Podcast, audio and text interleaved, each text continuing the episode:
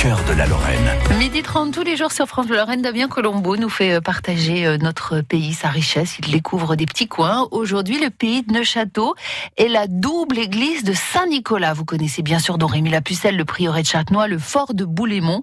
Mais si vous vous arrêtez à Neuchâteau, sous préfecture des Vosges, vous irez découvrir cette église. Visite guidée avec Damien Colombo et Virginie Vallée, la directrice de l'Office du tourisme de l'Ouest des Vosges. Deux églises, une église basse et une église haute. Alors attendez, c'est-à-dire qu'il y en a une sur laquelle on a construit l'autre? Tout à fait. Une première, romane, Oui. et une seconde, gothique.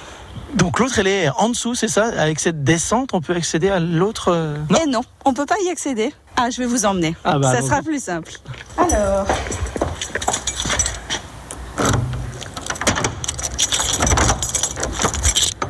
Donc Virginie, ici, nous sommes dans l'église, ce qui est aujourd'hui l'église de Neuchâteau. tout à fait. Une des églises, il y en a une seconde qui est tout aussi intéressante, c'est Saint-Christophe, notamment de l'église Saint-Nicolas, qui recèle en fait plusieurs trésors.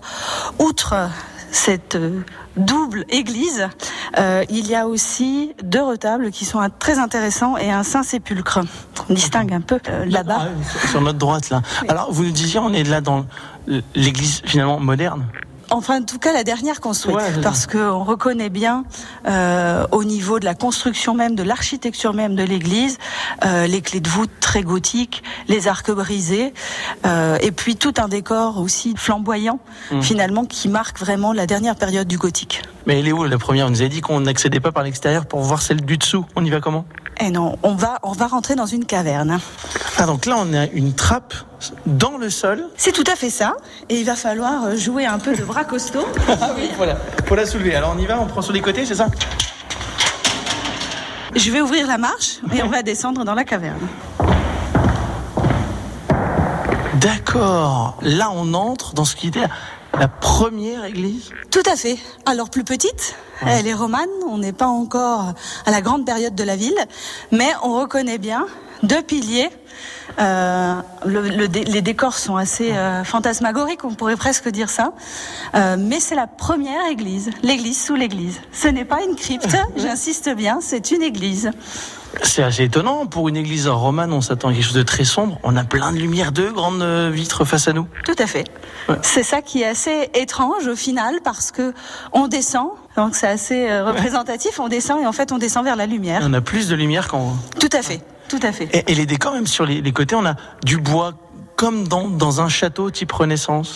Oui, oui, oui. Ah Bon, après, il y a eu des remaniements, euh, bien entendu. Ce qui est vraiment le plus important, c'est euh, l'architecture même euh, de, de cette première église.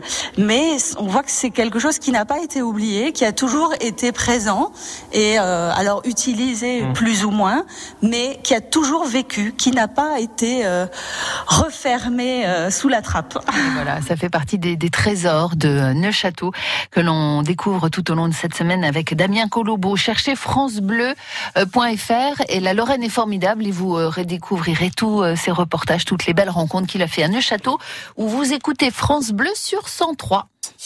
France Bleu Lorraine. France Bleu.